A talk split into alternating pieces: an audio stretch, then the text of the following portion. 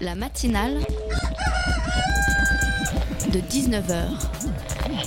Et bah, c'est une émission qui parle de société, politique, euh, Culture alternative. On va aussi parler de sport, euh, de gens dans la rue. et l'actualité en règle générale. On va peut-être parler des corbeilles à linge pas en osier d'Auvergne. voilà, il y aura, il y aura des invités. Des sociologues, des invités chercheurs. Les invités ne diront que des choses intelligentes. Ça va peut-être s'étriper un peu de temps en temps, mais La matinale de 19h, du lundi au jeudi jusqu'à 20h sur Radio Campus Paris. Vous êtes plusieurs millions à nous écouter chaque jour. Merci beaucoup à vous, auditeurs. Non, allez, allez, je blague. Je voulais juste un peu moquer des stations de radio qui, quatre fois par an, affirment être la première radio de France, la première matinale de France, la radio préférée des Français. La dernière fois, c'était mercredi dernier, date de publication des chiffres médiamétrie. Alors, vous n'avez peut-être pas remarqué, mais le nombre d'auditeurs de radio, si on réunit toutes les stations, eh bien, il augmente sondage après sondage. Bonne nouvelle, vous allez me dire, vous, passionnés, radioteurs, audiophiles et amoureux des ondes. Petit bémol, qu'aucune radio ne voudra bien admettre à une heure de grande écoute. Oui, le nombre d'auditeurs augmente bien, mais uniquement parce que la population française s'accroît. La proportion de Français qui allument leur poste chaque matin, elle, elle est en baisse. Et surtout, la radio, bah, elle est de moins en moins un média prisé par les jeunes. Inquiétant, oui. Et je ne ferai pas un plaidoyer pour redorer le blason de la radio, j'aimerais surtout juste vous dire d'écouter encore plus, toujours plus, si c'est possible, la radio. Alors à vous, passionnés, radioteurs, audiophiles et amoureux des ondes, militez autour de vous pour que la radio reste bien un média du 21e siècle. Et pour finir cet édito sur un tour un peu plus jo- joyeux, sur les 43 millions de Français qui allument leur radio, vous êtes plusieurs dizaines de milliers à nous écouter sur Radio Campus Paris. Alors merci à vous, auditeurs. Et non, cette fois-ci, c'est pas une blague. La matinale de 19h, le magazine de Radio Campus Paris. Vous connaissez les bobos, vous ne connaissez peut-être pas encore les boubours. Les bourgeois bourrins qui ne sont ni tout à fait bobos, ni tout à fait bling bling, ni même des beaufs riches. Une nouvelle espèce est parmi nous et peut-être que vous en êtes un. On décortique le terme et la tendance dans quelques minutes en compagnie de Nicolas Chemla, auteur d'une anthropologie du boubourg. Bienvenue dans le monde bourgeois bourrin.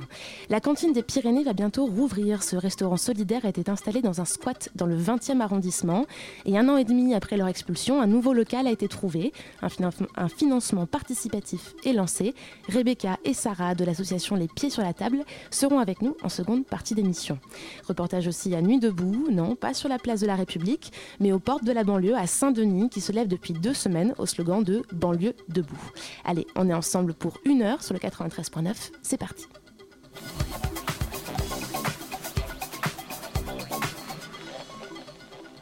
Bourrin, personne manquant de finesse dans une activité qui utilise la force physique avant la technique. Alors ça, c'est une définition possible du bourrin. Et ce soir, on va surtout essayer ensemble de dessiner les contours d'une nouvelle espèce, d'une nouvelle tendance, le bourgeois bourrin ou le boubourg, terme inventé par l'anthropologue Nicolas Chemla qui est avec nous ce soir. Bonsoir. Bonsoir. À mes côtés aussi, il y a Manon de la rédaction de Radio Campus Paris. Bonsoir Manon. Bonsoir Camille. Alors on a 20 minutes devant nous pour essayer de définir ce boubourg. Ça ne sera pas trop, hein, tellement le concept est large et tellement on a de questions pour essayer de délimiter tout ça. Alors déjà, on va essayer de- en quelques mots de faire une carte d'identité du boubourg. Ça ressemble à quoi? Est-ce que le boubourg c'est plutôt un homme, une femme? Il a quel âge? Il vit en ville? C'est... Ouais, c'est une question qu'on me pose euh, assez souvent en fait. J'imagine, Euh, mais c'est la question qu'on se pose quand on nous dit on a le bobo en tête, on voit Ouais, ouais, ressemble. non, mais à alors- quoi ressemble le boubourg Alors, c'est intéressant de faire référence au bobo parce que c'est un des trucs que j'explique dans le livre. Euh, en fait, le bobo, c'est un terme qui a pris très rapidement, alors qu'en fait, il n'y a pas véritablement de réalité sociologique derrière. Donc, euh, entre un instituteur de province et un, patron de start-up qui vont tous les deux avoir des caractéristiques plus ou moins bobo, a priori, d'un point de vue sociologique, il y a quand même euh, un grand écart qui s'effectue.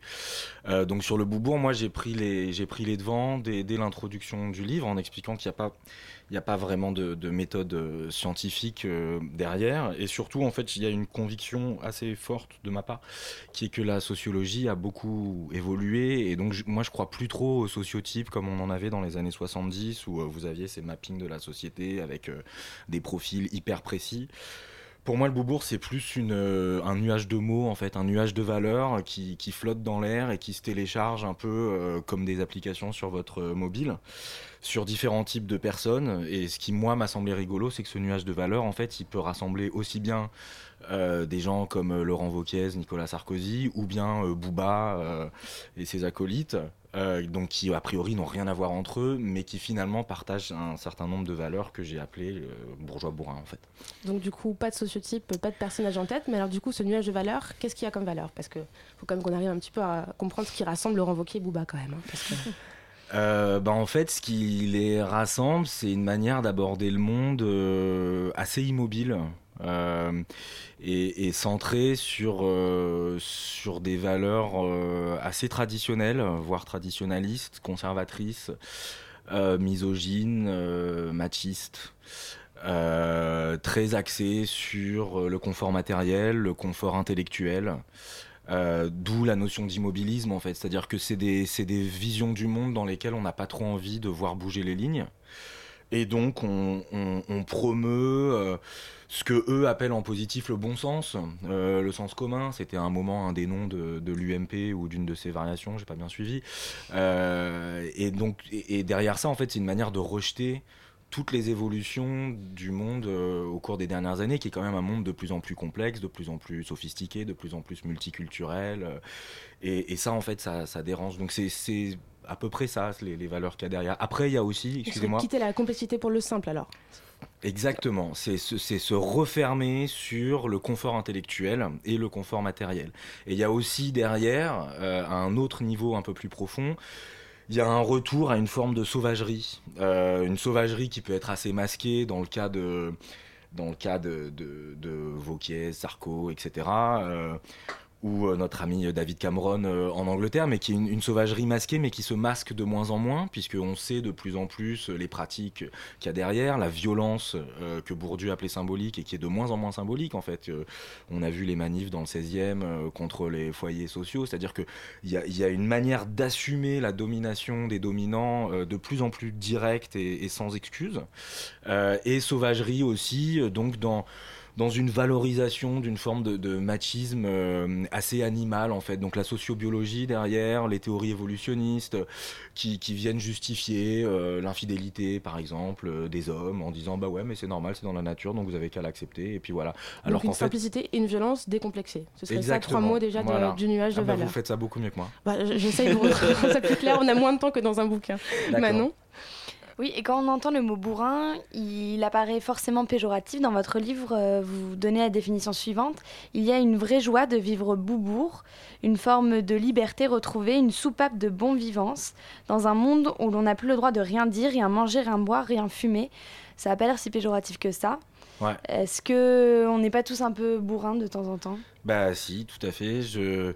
Alors moi, c'est volontairement que j'ai pas voulu faire un livre trop... Euh, euh, trop à taper contre euh, sur les boubous en fait. Euh, et je trouvais ça plus intéressant de montrer que que bah, de toute façon dans un monde un peu plus complexe et sophistiqué que ce qu'on aimerait bien croire rien n'est ou blanc ou noir quoi.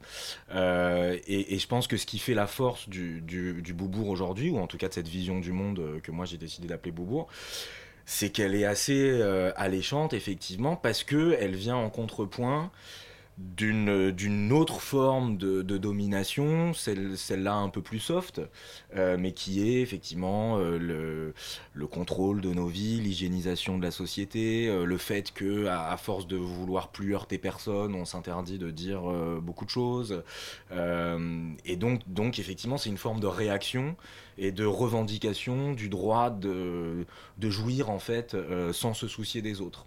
Et ça, forcément, ça fait envie à, à, peu près tout le monde, quoi. Ce côté un peu complexe et de, voilà, de vouloir essayer de, contenter tout le monde, vous l'associez quand même à la boboisation de la société. Vous faites ce lien-là. Bah euh, pourquoi? Est-ce qu'on peut avoir un peu des détails sur comment est-ce que les bobos ont justement peut-être complexifié le monde? En tout cas, c'est ce qui ressort un petit peu de votre livre. Bah, en fait, euh, moi, les bobos, a priori, je suis plutôt pour. Je trouve, ça, je trouve que c'est plutôt sympathique comme, euh, comme, comme manière de vouloir faire évoluer le système de l'intérieur. Après, c'est vrai que euh, la, manière dont cette culture bobo, si tant est qu'elle existe, a évolué ou a été perçue, ça a été un peu une culture de la culpabilisation. On peut plus boire un café euh, sans penser au petit producteur euh, qui s'est fait exploiter. On peut plus conduire sa voiture euh, sans se dire qu'on est en train de foutre en l'air la planète et de financer les guerres au Moyen-Orient. Enfin, donc il y a, comme ça une, prise de conscience euh, qui, à mon sens, est totalement justifiée de l'impact de chacun de nos actes et de chacun de nos dires et de, chacun de, nos actes de consommation. Et donc ça, c'est finalement assez difficile à vivre. Euh, donc euh, on peut être un radical bobo et donc euh, assumer le truc jusqu'au bout et, du coup ben, empêcher un peu les autres de jouir en rond quoi pour, pour faire simple. Ou bien on peut, peut adhérer à certaines de ces valeurs et en même temps se dire de temps en temps on a envie de, de respirer et de, de lâcher prise quoi. Donc moi, moi je, à nouveau je crois pas à tout blanc ou tout noir donc je pense qu'on est dans un on est dans un système où, où chacun en fait c'est un peu en fonction de, du moment on, on- on balance en fait en- entre les deux. Et, et aujourd'hui je crois qu'on n'a pas trop le choix en fait. Et justement, dans ce côté ni tout blanc ni tout noir, est-ce que le bobour, donc le bourgeois bourrin, est-ce qu'il remplace le bobo Est-ce que c'est des bobos qui le sont, comme vous disiez, un peu de temps en temps? Est-ce que c'est euh, le bobo il voit disparaître? Est-ce qu'ils vont cohabiter? Ah bah je sais pas, j'ai pas de j'ai pas de boule de cristal, mais euh, je pense que euh, en fait ce que j'explique c'est que bon clairement le boubourg c'est un peu un anti-bobo. Donc c'est vraiment la réaction à la domination qui à mon avis n'est pas une vraie domination, mais bref, à ce que certains ont considéré comme la domination bobo. Donc ça c'est première manière de voir le bobourg. Après ce que je trouve encore plus rigolo et intéressant, parce que après tout tout ça c'est quand même un peu pour rire. hein, Oui, c'est quand même Euh, très drôle, faut quand même le rappeler, c'est pas du euh, tout aux prises de tête. hein. Ce que, ce que je trouve rigolo, c'est de voir en fait comment les bobos évoluent vers le boubourg. Donc ça, typiquement, euh, dans mon passage sur la gastronomie, euh, je pense qu'on le voit assez bien. Euh, la manière dont, en fait, à force de se réapproprier le terroir, l'artisanat, etc., on voit tout un pan des bobos bah, évoluer vers euh, de la gastronomie lourde, grasse. euh, Le saucisson, la terrine qui le revient. saucisson, la terrine, la tête de cochon, etc. Euh, et pareil dans le côté artisanal, et ben donc de plus en plus on va aller vers les bikers, euh, vers le, le, le fait main, mais un peu avec le cambouis dans les mains, etc. Donc on voit cette évolution. Dans la musique aussi, je trouve intéressant comment on est passé de The Lumineers ou, ou tout le néo-folk, etc. à des groupes comme Royal Blood ou Eagles of Death Metal, qui pour le coup, enfin le chanteur, euh, il est euh, méga boubourg d'une certaine manière. Ça fait quand même certains bouts de temps qui sont là, mine de rien aussi, ces groupes. C'est pas des, des nouveaux groupes qui arrivent comme ça. euh. Bah, Royal Blood, ça fait, ça Royal fait Blood, deux ouais. ans, et Royal Eagles Blood, of ouais. Death Metal, grâce entre guillemets aux attentats, ils ont explosé sur le devant de la scène. On les connaissait avant, effectivement, mais, mais ils sont devenus quand même assez référents, on va dire. Mais bon, je cite eux, il y en a plein d'autres. hein. C'est juste, je trouve, je trouve intéressant cette évolution de l'esthétique bobo vers, ou le, lum- le, le- comment ils appelaient ça déjà, le lumber sexuel. Euh, donc cette Ah oui, esthétique un le peu bûcheron. ouais, le bûcheron avec la euh, voilà. chemise, tout ça, ouais. Donc tout ça, c'est des signes de l'évolution du, du bobo vers le boubourg. Donc est-ce qu'il va les remplacer? Je sais pas. Je sais pas du tout. On verra. On va sortir la boule de cristal et continuer de parler euh, des bobos qui vont muter en boubourg peut-être après une petite pause. La matinale de 19h, du lundi au jeudi jusqu'à 20h sur Radio Campus Paris.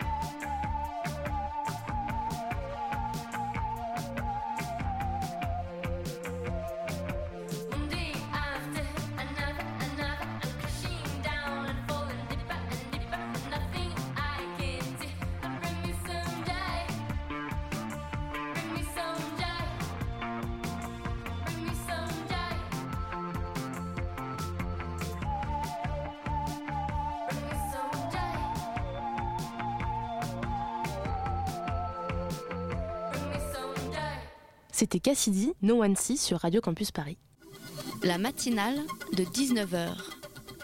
On parle bourgeois et bourrin avec Nicolas Chemla ce soir, anthropologue qui a sorti Anthropologie du Boubourg, le bourgeois bourrin. Justement, on continue l'explication de ces tendances, de ces concepts.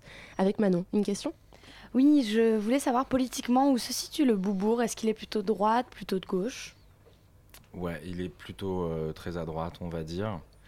Euh, après, ce que je souligne dans le livre, c'est que un des symptômes de cette évolution ou de cette arrivée, entre guillemets, euh, de la boubouritude euh, dans la société, c'est que, c'est que, euh, c'est que la gauche a complètement viré de bord. C'est un des exemples que je donne, en fait, qui a été un des symptômes et un des, un des déclencheurs de, de, de cette euh, révélation, cette épiphanie, entre guillemets, Beaubourg.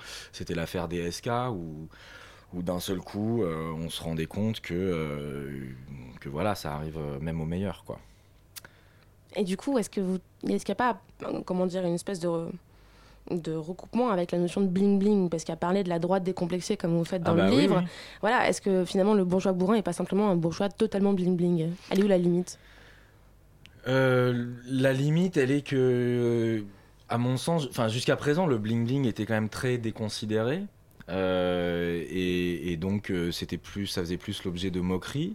Pour moi, l'évolution euh, du bling bling vers le boubourg, c'est que, c'est que ces valeurs de, violence, de, le côté très simpliste et simplificateur et réducteur et, un peu matu vu, se sont habillés de- d'un voile de respectabilité intellectuelle, de chic. Euh, et de euh, côté un peu tendance quoi. Et donc et donc d'un seul coup tout ce qui était jusqu'à présent effectivement un peu déconsidéré parce que c'était trop bling bling euh, se retrouve ouais comme ça bien vu. Et, et donc typiquement, enfin un des exemples que je donne, alors bon, je mélange un peu parce que moi je m'intéresse à des symptômes, donc euh, je passe du cinéma à la musique, euh, à des, événements sociaux euh, comme la manif du 16e ou, ou l'affaire DSK, mais Gallienne, typiquement Guillaume Gallienne, pour moi c'est un symptôme, c'est pas du tout bling bling en fait, et pourtant c'est méga boubourg. Pourquoi c'est pourquoi c'est Parce qu'il y a le côté très bourgeois, des grands appartements, d'un acteur qui vient de la comédie française, d'un univers qu'on voit dans le film qui est quand même très haute société. Euh, Oui, et les grands appartements. euh, voilà, et qui se bourgeoisie. veut euh, très respectable, euh, alors qu'en fait l'humour est quand même super grossier, gras, euh, digne des visiteurs. Euh, et le message dans le fond est méga réac quoi. C'est quand même euh, le type qui, euh, en, euh, en se reconnectant avec le cheval qu'il a en lui, euh, redevient hétéro et rassure sa maman sur le fait qu'il est pas gay quoi. Donc euh, voilà. Et vous, du, du coup, cette notion de virilité, elle est hyper présente dans votre livre, sur le fait qu'il y a un retour à la virilité assumée qui aurait été perdue avec euh, la naissance du concept de métrosexuel. Ouais. Euh, vous citez peu de femmes boubourg. Vous pouvez en citer? Ouais, j'ai tout un chapitre sur la, le bourbourg femelle, comme j'ai dit, entre guillemets, pour faire référence au gay femelle euh, d'un maire de- d'une ville du sud de la France. Euh, et bah alors, du côté des femmes, c'est c'est encore plus intéressant, je trouve, euh, parce que... C'est encore plus complexe, du coup. Ouais, parce que c'est encore plus complexe, parce que pour le coup, le côté libérateur est encore plus évident. Donc typiquement, quand on voit euh, des, actrices comme euh, Melissa McCarthy ou Amy Schumer, euh, qui ont ce côté très bourrin de, langage de chartier, de d'un humour très violent, d'une manière très décomplexée de parler de la violence de leur vie, de, la violence de leur rapport sexuel avec avec l'autre sexe, etc. C'est en fait hyper libérateur et moi qui ai beaucoup travaillé sur les représentations des femmes, notamment dans la pub ou, au cinéma, euh, c'est vraiment, euh, vraiment un nouveau souffle quoi. Euh, et on peut qu'applaudir ça. En même temps, le côté négatif de, du boubourg côté féminin, et ben c'est à nouveau la, reproduction décomplexée et assumée de la division des sexes en fait. Et, et donc là, je- pour moi, c'est plus Zaya, Nabila, etc. Enfin, toutes les, les, proto-bimbos euh, euh, très influencés par le hip-hop qui, euh, contrairement à ce que pouvait faire Beyoncé ou même Rihanna il y a quelques années, où il y avait ce côté euh, la sexiness est une arme et un, et un outil de libération de la femme, Euh, là, d'un seul coup, c'est vraiment une, une revendiquer, revendiquer la soumission à l'homme, en fait. Euh, et ça, je trouve ça toujours. en euh, fait, Ouais, voilà. Je trouve ça toujours un peu inquiétant. Après, voilà, le boubourg Oui, au féminin, c'est c'est aussi les mères en furie de, de la manif pour tous, qui, pareil, enfin, revendiquent leur côté. on est là pour reproduire la société. On est là pour que les garçons portent du bleu et les filles du rose. Il faut surtout pas changer ça. Bon. Euh, voilà, donc euh, je, je crois que j'ai pas besoin d'en dire tellement plus sur ce que j'en pense. Mais du coup, voilà, avec plusieurs, euh, plusieurs catégories donc. Ouais, voilà. Et alors, vous avez travaillé, enfin, vous travaillez comme consultant dans le milieu du luxe. Est-ce que c'est un terme qui, dans ce milieu-là, euh, est reconnu et que vous entendez? Ou est-ce que c'est vraiment quelque chose qui est sorti de votre expérience? Vous l'avez, enfin, vous l'avez- vous l'avez expliqué dans votre livre, c'est d'une blague entre amis? Euh, j'ai pas vraiment de réponse à ça en fait. Euh, pour l'instant, ouais, je l'entends. Euh, parfois, j'ai des, j'ai des retours. On l'a jamais euh, entendu, nous, du coup. d'où la question. Non, non, mais euh, bon, le, livre est, le livre est sorti il y a même pas un mois, hein, donc, donc il, faut, il faut le temps que ça prenne. Mais j'ai été assez surpris de, soit directement, soit indirectement, d'avoir des retours de gens qui m'ont dit tiens, il y a un tel en réunion qui a placé Boubourg, et, j'ai trouvé ça très surprenant. Euh, après, euh, en fait, honnêtement, je sais pas. Je crois que pour l'instant, ça dépend vraiment de qui a lu euh, le livre, qui a lu un article dessus. Et c'est un peu un des paris que je fais. Moi, c'est ce qui m'intéresse dans, dans, le fait d'avoir sorti ce livre. C'est aussi. Enfin, j'ai envie de voir, quoi. J'ai envie de voir si ça prend. Et, du coup, qu'est-ce qui fait qu'un terme prend ou pas. Et puis, si ça prend pas, bah, c'est pas grave, on aura bien rigolé. Et puis, et puis voilà, c'est ça qui compte.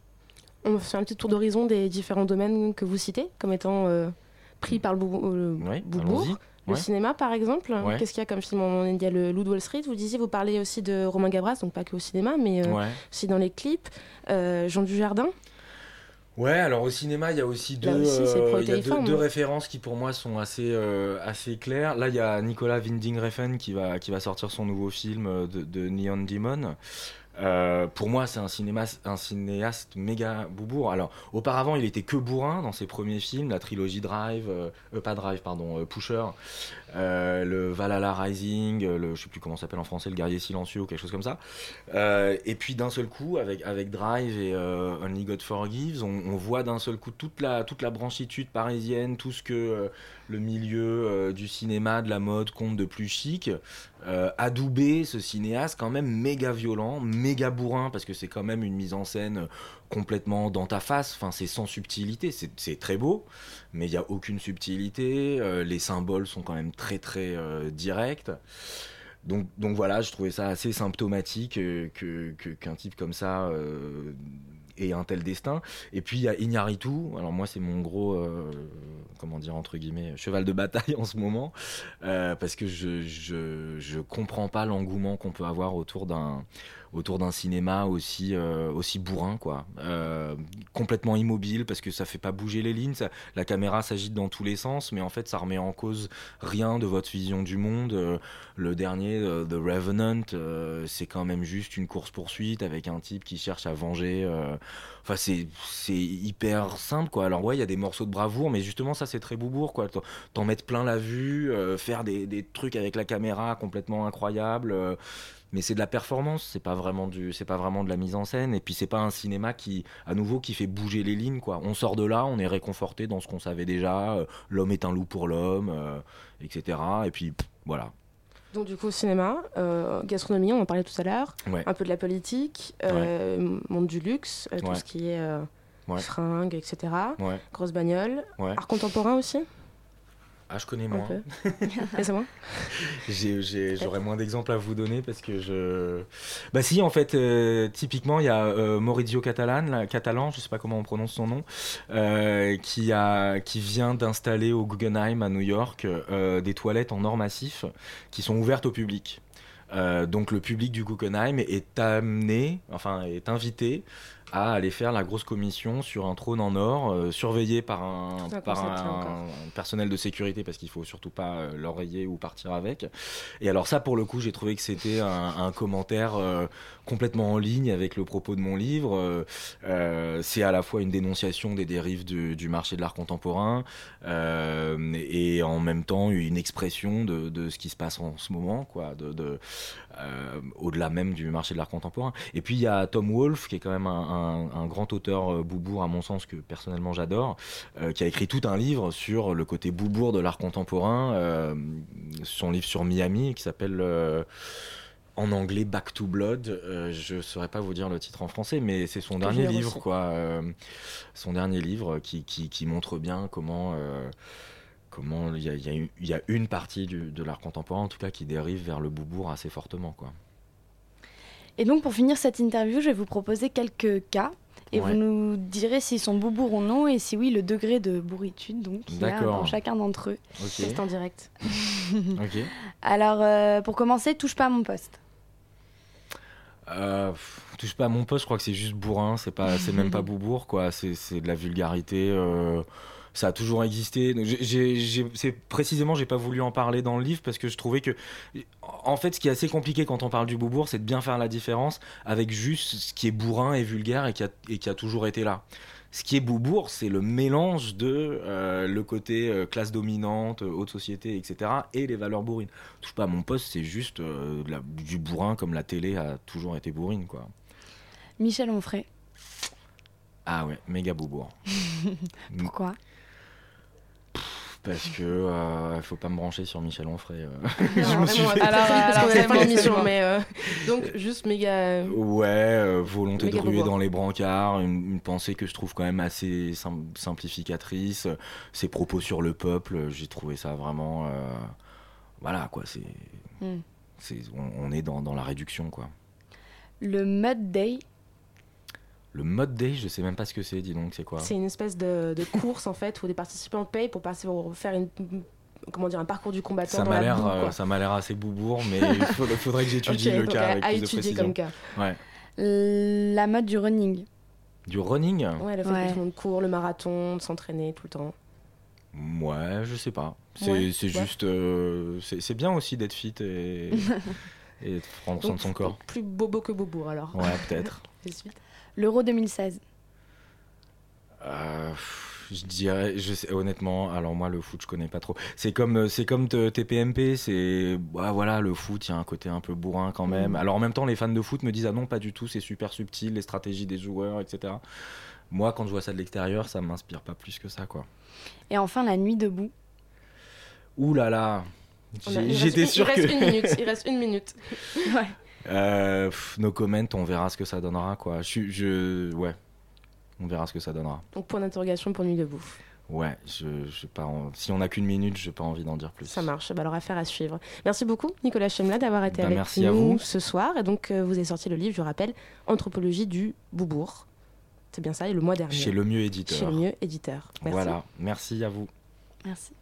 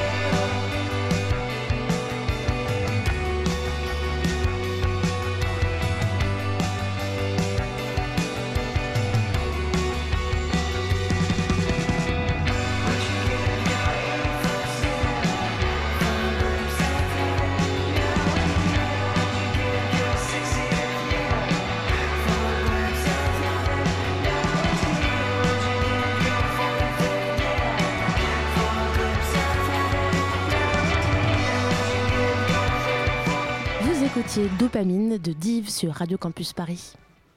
La matinale de 19h du lundi au jeudi jusqu'à 20h sur Radio Campus Paris. Banlieue debout, c'est sous ce hashtag que se réunissent depuis plusieurs semaines des nuits debout dans de nombreuses villes de la banlieue parisienne. Saint-Ouen, Aubervilliers, Créteil, c'est dans les anciennes banlieues rouges de l'autre côté du périph que Nuit debout veut s'exporter en réponse aux critiques d'entre-soi qu'ils ont essuyées euh, sur le mouvement Place de la République. Les militants proposent des plus petites assemblées tournées vers les problématiques locales.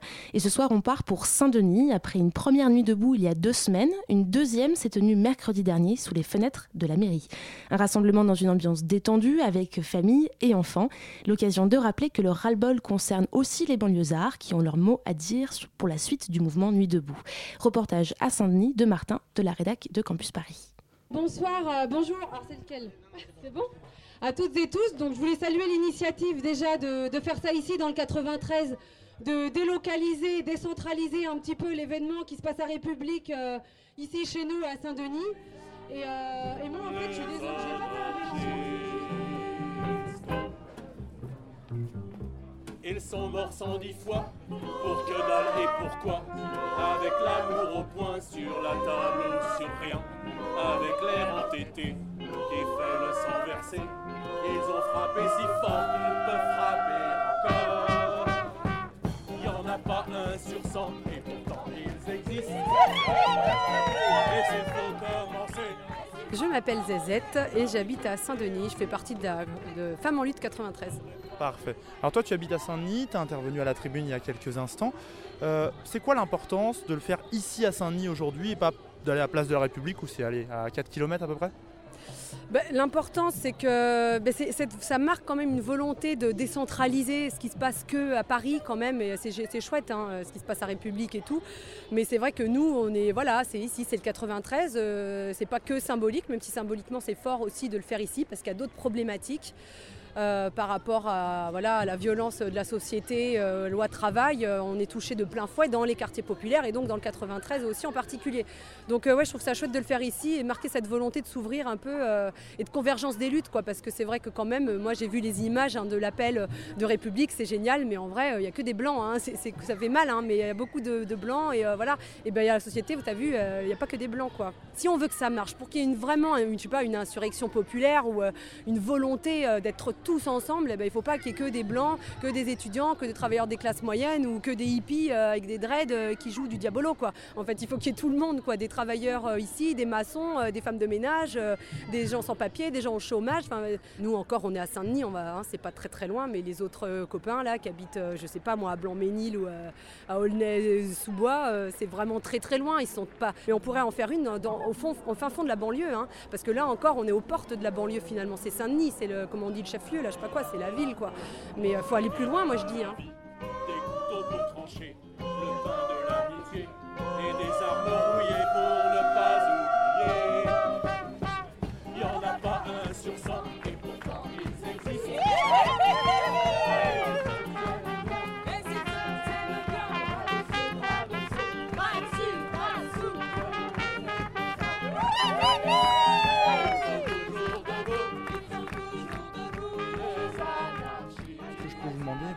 Prénom, Camille.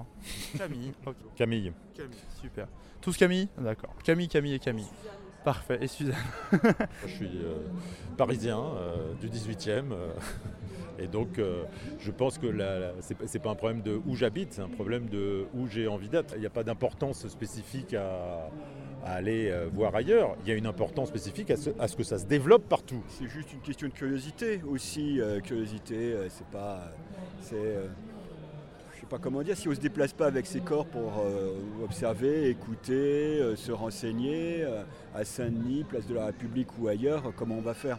On va, je suis désolé, je, je, fais très bien la radio, mais on va pas passer notre journée à écouter la radio. Il y a un endroit où il faut être physiquement sur place et ça paraît presque une évidence. La curiosité, c'est pas uniquement une curiosité, comment dire, de consommation, c'est une, curiosité de déplacement.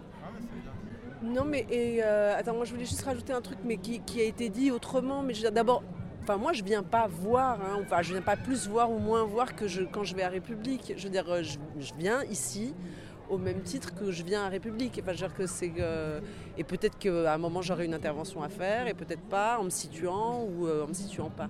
L'autre chose, c'est qu'on n'arrête pas de parler de convergence des luttes, et qu'on voit bien, on a fait le constat qu'à République, ben, enfin, convergence des luttes, ça se met en pratique aussi, et que les luttes, elles sont aussi spécifiques.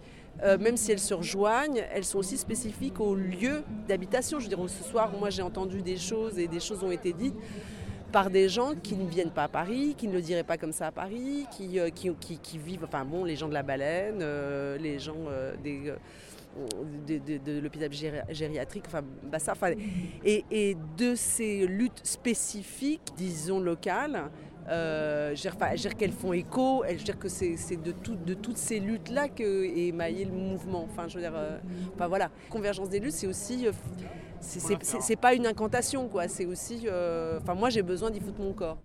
Aujourd'hui, il y a plus de 300 villes françaises et européennes qui organisent des nuits debout et vous pouvez les retrouver sur le site nuitdebout.org. Autre solution vous fait aussi écouter, je le répète, radiodebout.net tous les soirs à partir de 20h. La matinale de 19h. Si vous ne connaissiez pas l'endroit, il était situé au 331 rue des Pyrénées, dans le 20e arrondissement. Et en août 2014, donc il y a un an et demi, ses occupants ont été expulsés après deux ans d'occupation dans un squat qui était devenu un lieu de vie alternatif et solidaire bien connu des riverains. Oh, Je parle là de la cantine des Pyrénées qui va maintenant rouvrir, toujours dans le 20e, mais rue de la Mare cette fois. Sarah, Rebecca, bonsoir. Bonsoir. Vous faites toutes les deux parties du collectif qui gère cette cantine de Belleville. Avec moi aussi en studio Xenia. Bonsoir Xenia. Bonsoir. Alors, euh, vous gérez donc euh, la cantine de Belleville, même si elle n'a plus de local depuis un an et demi. Et donc, du coup, pour nous décrire un petit peu cette, euh, cette cantine, c'est un restaurant, comme son nom l'indique, mais pas que. Vous pouvez nous expliquer un petit peu tout ce qu'il y avait autour de ce lieu? Du coup, la cantine des Pyrénées, c'était un projet euh, qui, a été un peu, enfin, qui a mis du temps un peu à se mettre en place euh, parce que ça a été longuement réfléchi. Donc euh, voilà, il y avait ce côté un peu restaurant, cantine où euh, tous les jours, euh, du lundi au vendredi, on faisait des repas euh, à 4 euros prix indicatif et plus si les gens voulaient, euh, gratuit si les gens pouvaient pas. Et autour de ça, il y avait pas mal d'activités qui étaient mises en place, comme des permanences pour les sans-papiers, des permanences pour les mal logés. Il y avait aussi un cinéma de quartier. Et on a fait pas mal aussi de repas de soutien et de soirées de soutien à des mobilisations. Par exemple, on a pas mal échangé avec les, les ouvriers de PSA et aussi avec les postiers qui, qui ont été longtemps en grève. Voilà. Il y a les cours de français aussi euh, dans les ateliers. euh, qui étaient- C'était quoi, deux fois par semaine, c'est ça? Moi, j'étais pas dans le... Vous dites qu'il y a des cours de français, ça veut dire que tout ça, ça continue, même s'il n'y a plus de local, là, depuis un an et demi? Alors, euh, les cours de français, ça a un peu continué euh, après l'expulsion. euh. après, ça a été un peu compliqué à mettre en place parce qu'on n'avait pas de local, il fallait aller dans des cafés ou trouver des salles qui nous étaient ouvertes. Donc, euh, ça, ça a un peu ralenti. Mais, euh, mais on a essayé, en tout cas, euh, on va continuer avec la réouverture. Voilà, là, ça fait partie des. Enfin, c'est les ateliers qu'on on, voudrait remettre en place le plus rapidement possible, voire même avant les repas proprement dit, parce que du coup, là, on est dans l'aménagement du lieu, les choses un peu techniques. Et, euh, et du coup, voilà, on est en train de se demander si on ne va pas recommencer d'abord par ça, par euh, ces activités-là. Et du coup, ce lieu-là que vous avez retrouvé, qui est donc euh, situé rue de la Mare, vous avez mis un petit bout de temps quand même à le retrouver. Pourquoi Qu'est-ce qui s'est passé? C'était difficile de trouver un local, de s'organiser pour retrouver un lieu? Ouais, oui, oui. Ben, on, a, on a cherché à louer assez rapidement, en fait, pendant un, an et demi. Et euh, on a cherché à la fois dans le parc privé et du côté des bailleurs sociaux. Et, voilà, notre priorité, c'était vraiment de rester dans le 20e arrondissement pour garder les liens. euh, Enfin voilà, parce qu'on avait, on avait quand même pas mal de soutien euh, d'habitants dans le quartier. On voulait vraiment rester dans le même coin. Et, du coup, en effet, c'était pas simple. On a dû, on n'était pas du tout rodé aux subtilités juridiques. Et on a dû un peu euh, se former nous-mêmes, euh, apprendre à décrypter tout ça. On a fait plein, plein, plein de visites. Et on a finalement euh, trouvé ce local au 77 rue de la Mare qu'on est en train d'aménager là maintenant. Pendant un an et demi aussi, pendant qu'on cherchait, on a fait des événements de soutien pour récolter des sous, du coup, pour pouvoir louer ce lieu et pour garder contact avec les gens et continuer voilà, à rencontrer des gens, à parler de, du projet, etc. Et sous quelle forme êtes-vous organisé? C'est Est-ce une association C'est une association avec des bénévoles euh, Quelle forme juridique ou pas juridique? Alors euh, nous, on a une association euh, pour euh, voilà, tout ce qui est côté euh, pratique et comme vous dites juridique. Euh, et en- mais sinon, on se présente plus comme un collectif où en fait euh, les personnes euh, sont les bienvenues, viennent, repartent, restent. euh, et euh, on est, en fait, on est auto- autogéré. Et vous êtes tous bénévoles du coup Ouais, tout Ouais. le monde est bénévole en fait dans le collectif de base de base qui compte 12-15 personnes où c'est un peu fluctuant. Tout le monde est plus ou moins euh, travailleur, euh, travailleur précaire, etc. Du coup, c'est que sur du temps. Voilà, c'est que du bénévolat. Et après, il y, avait un cercle plus large de gens qui venaient euh, régulièrement cuisiner parce que du coup, ce qu'on, je sais pas si on l'a dit, mais euh, la cantine, euh, ça fonctionnait aussi parce que les habitants et les usagers, enfin les gens qui venaient manger, venaient aussi régulièrement cuisiner. Il y avait environ euh, 200 personnes qui étaient inscrites sur une liste de contacts qui se relayaient pour cuisiner bénévolement dans le quartier. Et après, il y a les gens qui gravitent et qui, plus ponctuellement, vont venir euh, pour un événement de soutien ou pour organiser une activité. Mais euh, voilà, collectif de douzaines de personnes et puis plein plein de gens qui gravitaient autour. euh. Vous avez perdu un petit peu ces gens qui gravitaient autour avec la fermeture du lieu ou est-ce que c'est resté encore très vivant malgré le, le manque de points de chute, on va dire?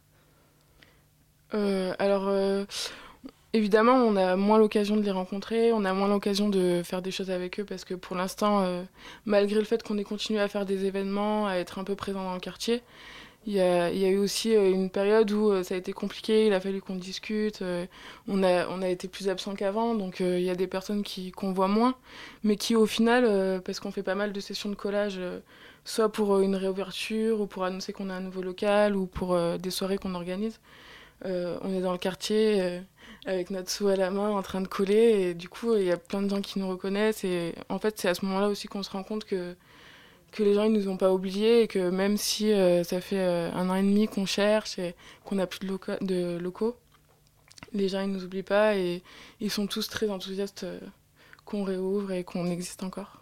Et On a quel fait a une- été... Oh, pardon. Non.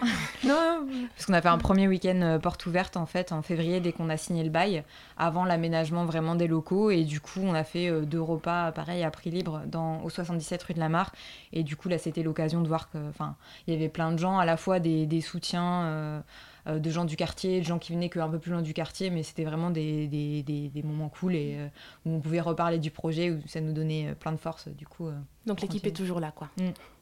Et quelle a été les réactions des Parisiens sur la fermeture de la cantine en août 2014 Des, euh, des gens qui Des venaient gens, régulièrement oui, au lieu des Ou dire euh, des, des riverains qui, étaient, qui passaient par là. De manière générale, est-ce que ça a été, euh, ça a été comment dire? Euh, Il y a eu, je- ben, je pense, beaucoup de déceptions parce que c'était quand même un lieu où on pouvait se retrouver euh, tous les midis, discuter, euh, se sentir à l'aise. euh, et donc, euh, forcément, ça crée de la déception de voir euh, un lieu qu'on aimait, où, euh, où on aimait venir, euh, faire à manger, manger, euh, être fermé, c'est sûr. Est-ce qu'il y a eu aussi des manifestations? Il y a eu une, une petite euh, une manifestation de quartier qui a réuni quand même pas mal de personnes pour euh, quand on a tenté d'ouvrir un deuxième local. Et euh, c'était l'occasion de voir euh, tous les soutiens qu'il y avait. Et puis euh, au-delà de ça, on a continué à faire les repas en extérieur euh, devant l'ancien local quand il a été fermé avec un barnum, etc. Et il y avait quand même vraiment euh, pas mal de gens qui venaient, qui nous soutenaient. Et il y a des personnes du collectif et du collectif élargi qui ont fait un livre d'or du lieu avec des photos, des récits de gens qui étaient juste, voilà, qui soit venaient juste manger ou qui s'impliquaient dans les ateliers et qui témoignaient de, enfin, voilà, le plaisir que c'était de venir là et aussi la déception que, ce soit plus possible pendant un an, quoi.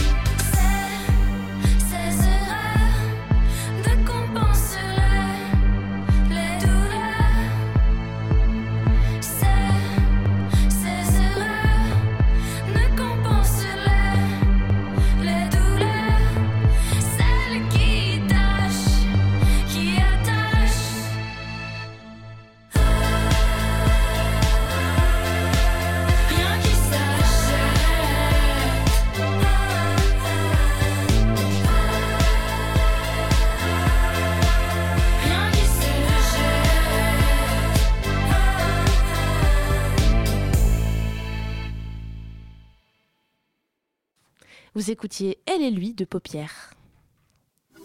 La matinale de 19h sur Radio Campus Paris. Et dans cette matinale, on parle de la cantine de Belleville qui va bientôt rouvrir. On est avec Sarah et Rebecca pour nous parler un petit peu de tout ce qui est en train de se passer actuellement avec le collectif.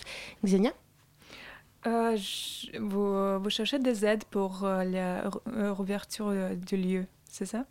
Oui, voilà. Alors du coup, euh, on a mis en place euh, une campagne de financement euh, par, sur un site, c'est du crowdfunding. où, Financement participatif. voilà, Ouais. financement participatif, où, où tout, tout le monde est bienvenu pour participer. et avant, avant ce- cette mise en place, avant la mise en place de cette Plateforme. De cette plateforme, euh, on a fait pas mal de- d'événements, de, concerts, de, de bouffe. On a fait une soirée cabaret aussi. oui. Est-ce que vous êtes aussi enregistré sur un site de crowdfunding? Ouais, en fait, la plateforme, elle s'appelle Hello Asso. Euh, du coup, peut-être qu'on on va pas se galérer à, à décliner l'adresse là, mais en- si vous allez euh, sur la page Facebook de la cantine des Pyrénées, du coup, c'est la cantine des Pyrénées, pas la cantine euh, de Belleville, vous pouvez voir toutes les infos. Il y aura un lien vers euh, ce crowdfunding. Du coup, on réexplique le projet, la démarche et à quoi peuvent servir euh, les financements, du coup. Et alors que- justement, à quoi, à quoi servent ces financements? Vous avez besoin de quoi aujourd'hui euh, concrètement pour le, ouvrir le local? Bah, du coup, comme on, comme on expliquait tout à l'heure, on est en- vraiment dans la phase d'aménagement et on voulait euh, que, euh, pour le coup, euh, se donner les moyens de se mettre aux normes techniques et d'accessibilité handicapés, etc. et d'avoir euh, l'équipement le plus pro possible pour que du coup ça soit confortable, ergonomique, enfin que tout le monde puisse cuisiner euh, tranquillement. Et du coup, euh, euh, on a fait une campagne. enfin, on- notre objectif c'est 9000 euros. C'est ça, c'est un objectif. Et du coup, là, Oui, on en, a un un peu plus, ouais. on en a un peu plus de, de, de 5000, moins de 6000, c'est ça? On a encore 15 jours. Et du coup, 15 jours. on- Donc, euh, voilà, si vous avez envie de.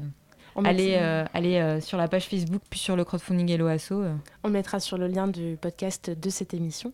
Et du coup, après, pour, le, pour la rouverture qui va avoir lieu du coup dans le plus vite possible, vous disiez tout à l'heure, mais c'est-à-dire dans quelques mois, dans quelques semaines On espère euh, d'ici un mois, un mois et demi. D'ici un mois, un mois et demi. Dans le quartier en force. Et une fois que vous serez installé, du coup, euh, pour, euh, pour, euh, pour faire tourner, euh, pas la boutique, mais la cantine, vous allez avoir besoin de quoi? De mains, encore un peu de dons, euh, des dons alimentaires peut-être? Du coup, euh, nous, on, va, on a besoin de mains, euh, même si on a déjà notre répertoire avec les personnes qui gravitent autour de nous. On a besoin aussi de dons, euh, parce qu'en en fait, on marche aussi sur les dons euh, mensuels, euh, des promesses de dons. Et euh, il y a aussi euh, l'argent que euh, les repas nous ramènent, les soirées parfois qu'on va organiser pour nous soutenir. Et par rapport à la nourriture, on a mis en place un, un système de récup euh, parce qu'on connaît un peu les gens du quartier, on connaît les, les boutiques qu'il y a autour, les magasins. On, on a aussi euh, une récup euh, à Rungis qui nous vient d'un magasin qui s'appelle BMG rue Sorbier. Et du coup, euh, on s'organise pas mal euh, pour faire euh, vraiment notre nourriture avec de la récup. Après, ce qui va vraiment changer, du coup, c'est que là, on aura un loyer à payer. Euh, et euh, bon, voilà, on, va, on est un peu. euh, on a un peu une petite pression de, de voir comment ça va se passer. On compte quand même sur les prix Libye Repas et, et les dons et les soutiens. Et on n'est pas trop inquiet parce qu'on sait qu'il y a plein, plein de gens qui nous soutiennent. Mais ça va changer la donne par rapport à ne pas payer de loyer, en fait. Et du coup, euh, voilà. Et justement, sur ce côté, ce qui va changer, est-ce qu'il y a d'autres points qui vont changer? Vous allez changer un peu votre fonctionnement Il y aura les mêmes, les mêmes activités, les mêmes cours de français, on le disait, d'accompagnement aussi euh, aux personnes sans papier. Il y aura toujours cet accompagnement social autour, peut-être encore plus développé? Alors, il y aura toujours euh, cet accompagnement, euh, c'est sûr et certain.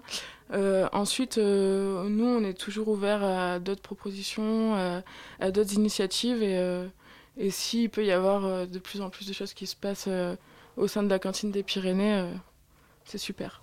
D'accord, donc du coup, pour vous retrouver, vous disiez tout à l'heure la page Facebook. Le de- plus simple, c'est ça. Et euh, si vous habitez dans le 20e ou pas loin, 77 rue de la Mare, euh, d'ici un mois, ça sera possible de venir manger les midis euh, du lundi au vendredi. Et euh, sinon, ouais, la page Facebook, c'est, ça sera le plus simple dans un premier temps. Et il y a d'autres événements prévus d'ici là? D'autres repas euh, devant le local ou euh, d'autres concerts organisés Alors euh, là, on est en train de, de réfléchir à une future euh, soirée de soutien. euh, on pense soirée cabaret. On n'a pas encore de date, euh, ni vraiment euh, d'idée précise, mais... euh, D'accord, donc, euh, tout est encore peu à de dé- à temps, définir. une soirée euh, Une soirée. Voilà, Avec des ça. chanteurs, des danseurs, des magiciens, tout ça. On avait déjà fait ça, ça avait hyper bien marché. C'était vraiment drôle. Donc que du festif. Bon, bah, merci beaucoup du coup euh, Rebecca et, euh, et Sarah d'être venues Merci. dans cette Ouais. émission. Merci puis, à euh, vous. Puis à la prochaine fois, ce sera donc à la cantine. C'est ça. Voilà. Venez. À bientôt.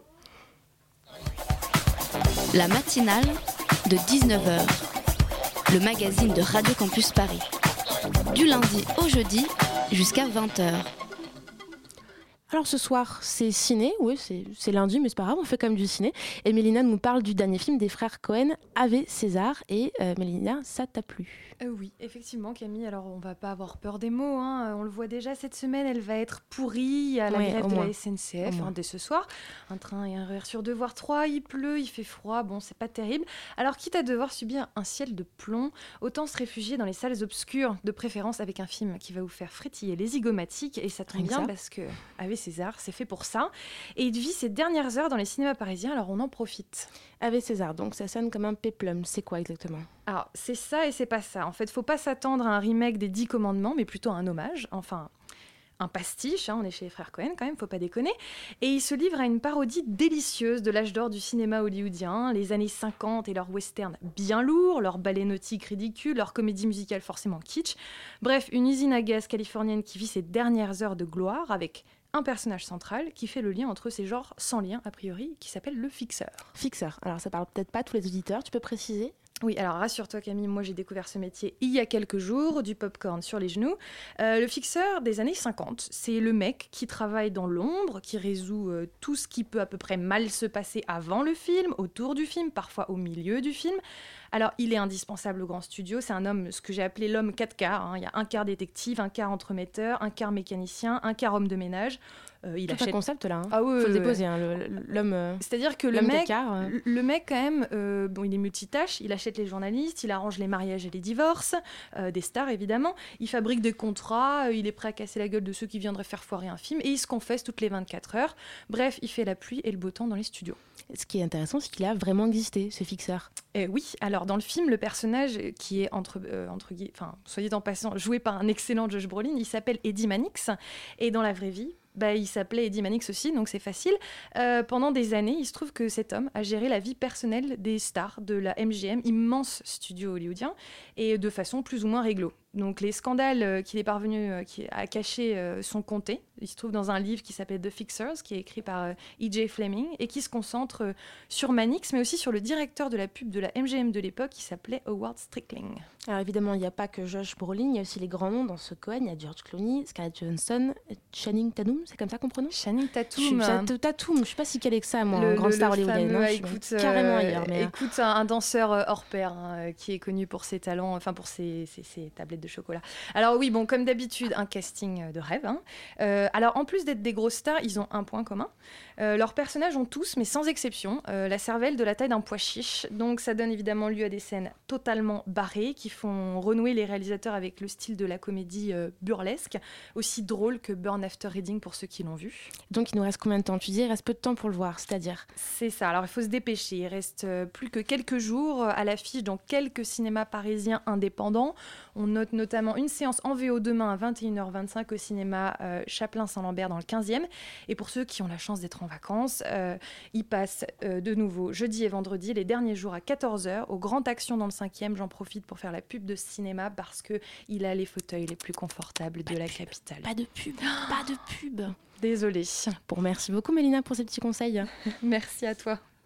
Ça y est, c'est maintenant l'heure de passer l'antenne à pièces détachées ce soir, fin de la matinale. Bonsoir, pièces détachées. Bonsoir. Bon alors on parle de quoi ce soir? Alors ce soir, on reçoit en plus un ancien de pièces détachées, Lucas Bonifay, le co-directeur de la loge, pour parler avec lui et Morgane Laurie des rencontres transversales. À la loge du coup Oui. Ça marche, bah, on va rester du coup sur le 93.9 pour écouter tout ça. Euh, la matinale, bah, elle revient demain. L'équipe de ce soir a été composée de Jenny à la réalisation, accompagnée de Charlène, Manon et Xenia pour les interviews, Martin pour le reportage, Mélina pour la chronique et Elsa pour la coordination. Alors un grand salut à vous tous de la part de toute l'équipe. Bonne soirée, à demain.